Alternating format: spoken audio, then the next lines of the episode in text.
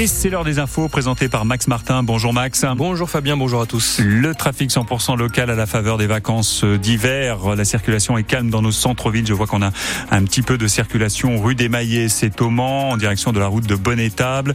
Toujours au Mans, vous êtes euh, nombreux sur l'avenue Jean Jaurès, mais par ailleurs, c'est très calme. C'est calme à la Flèche, à Sablé et sur les autoroutes qui traversent la Sarthe. Quelle météo?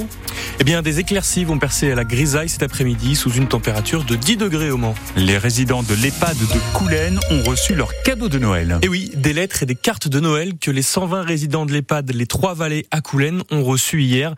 La semaine dernière, un appel avait été lancé sur Facebook pour leur écrire un petit mot. Un appel qui a très bien marché.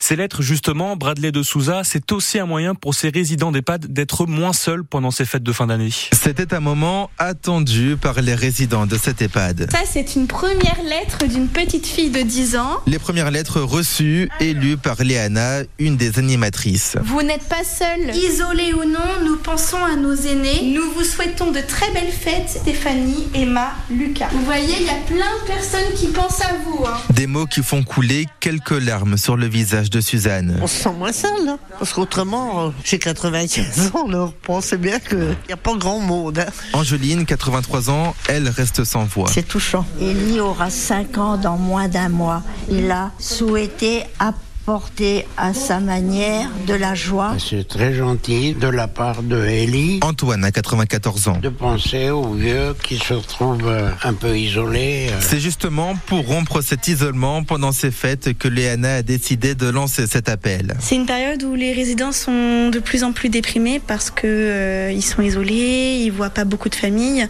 voire plus du tout. Donc je me suis dit pourquoi pas euh, appeler euh, à ce que d'autres personnes euh, leur donnent un petit peu d'amour, un petit peu d'attention, surtout en cette période de fête. Des courriers que certains résidents disent d'ores et déjà vouloir accrocher dans leur chambre.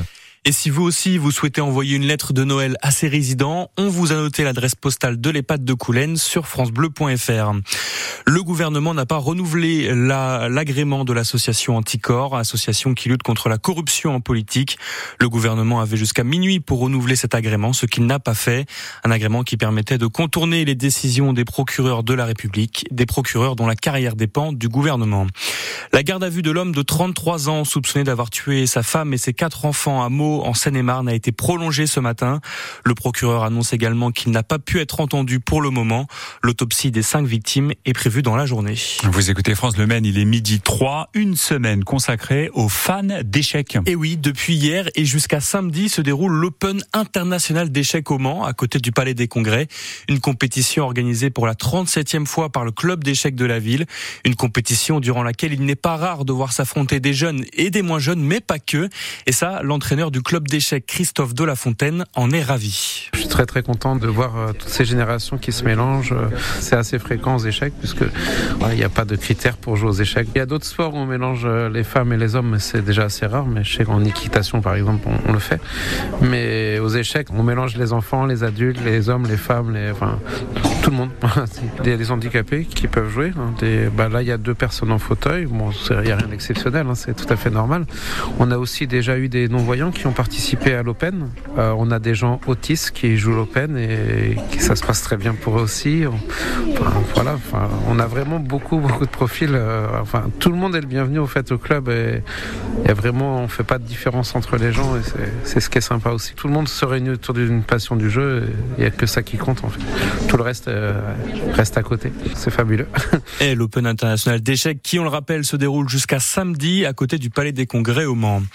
Noël est passé, mais le Père Noël, lui, n'a pas fini de travailler. Il passe sa journée à la piscine des Atlantides au Mans. Alors, si vous l'avez raté à 11h30, pas de panique. Vous pourrez le voir à 14h30 et 17h.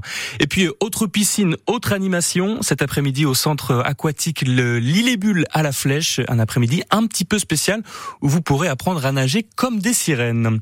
Il n'y a pas que les hommes qui jouent sur la pelouse du stade Marie-Marvin au Mans. Les féminines du Mans FC affronteront Lille en Coupe de France dans le grand stade de la ville. On l'a appris hier. La billetterie en ligne est ouverte pour ce match prévu le 14 janvier prochain.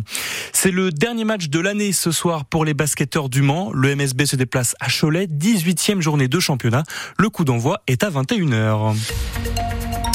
Bon, un petit point sur la météo, Fabien. Avec euh, davantage de lumière cet après-midi, c'est ce que nous promet Météo France. Après une matinée nuageuse, des éclaircies vont apparaître.